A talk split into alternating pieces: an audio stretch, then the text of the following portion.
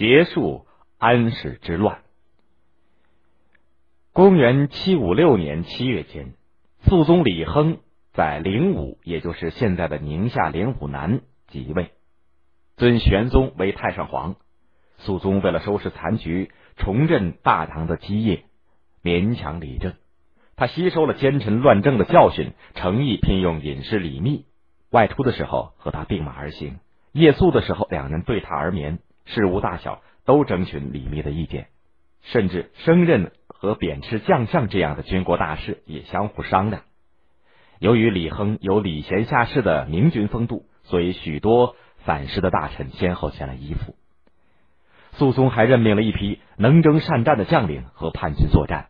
他先后任命郭子仪为兵部尚书、灵武长史。郭子仪统帅五万大军从河北打到灵武，一路征战，军威大振，使人们对国家的复兴有了信心。肃宗又任命老将军李光弼为户部尚书、北都留守。李光弼以不足万人的兵力击退了史思明对太原的围攻。肃宗还任命颜真卿为工部尚书兼御史大夫，河北各郡积极响应，奋勇抗贼。肃宗即位的消息也由此在河南、河北、江淮各郡之间传开，忠臣良将聚集，广大军民抗敌复国的决心也更加坚定了。安禄山占领长安以后，烧杀抢掠无恶不作，气焰嚣张。其中，尤其是被他任命为范阳节度使的史思明，率领一支人马，接连攻陷了河县、景城等地，以致河北各郡都沦陷于叛军之手。史思明和安禄山一样，同属于突厥族，性格相投，作战也非常骁勇，曾任大将军。他是安禄山叛军当中的重要成员，他的危害仅次于安禄山，所以安禄山反叛在历史上又被称为安史之乱。第二年，安禄山的眼睛全看不见了，加上他又生了举病，性子更加暴虐，左右的官员侍从稍不如意就被打被杀，连最得宠的严庄也惶惶不安。最后，严庄唆使安禄山的儿子安庆绪杀父，安庆绪又即帝位。安庆绪为人昏庸懦弱，讲话语无伦次，大事小事都由严庄专权决定。史思明占据范阳，十分骄横，并不甘心守安庆绪的节制，所以叛军各大集团开始勾心斗角，分崩离析，战斗力大为下降。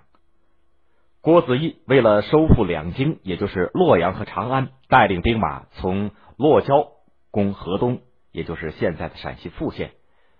占领河东以后，又分兵攻克潼关，四月间又进军长安。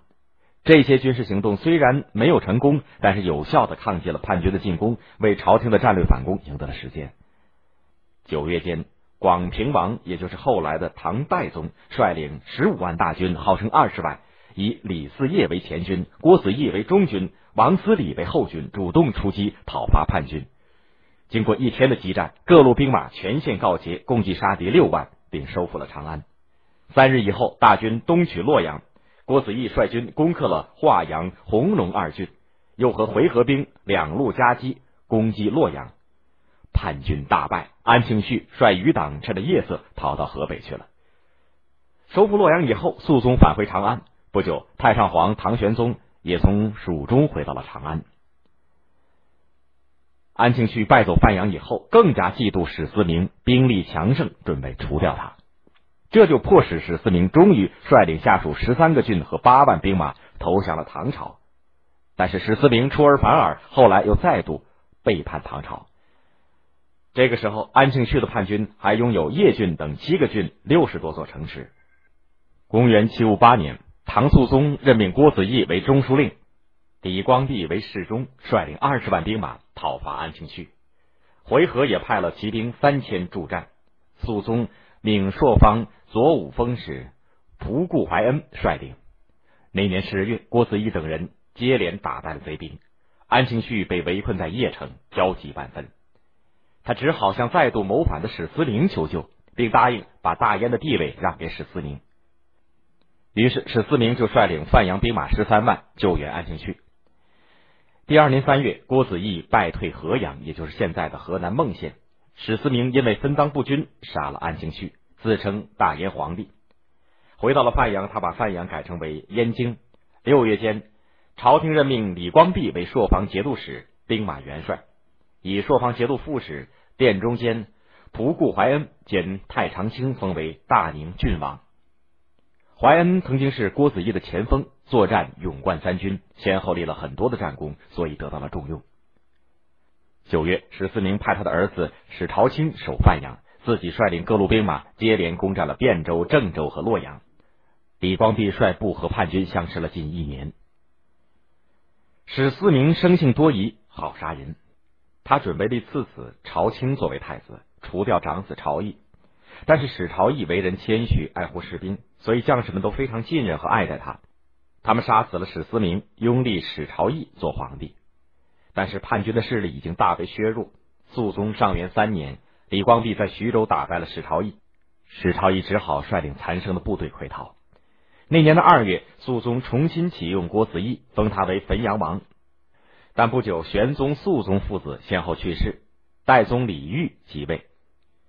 代宗继位以后，任命雍王李氏为天下兵马元帅，郭子仪为副元帅，在陕州会合各道节度使和回纥的援军，讨伐史朝义。史朝义纠集了十万叛军相对抗，但是一连串的失败之后，他只得向北面的契丹逃窜，在温泉山。他被唐军追上，走投无路之际，他只好在树林当中上吊自尽。安史之乱当中的最后一股叛军就此覆灭。从公元七五五年，也就是唐玄宗天宝十四年，安禄山在范阳反叛，到唐代宗广德元年，也就是公元七六三年，史朝义败亡，安史之乱经过了漫长的八年，终于结束了。但是大唐王朝的国力也开始由盛转衰了。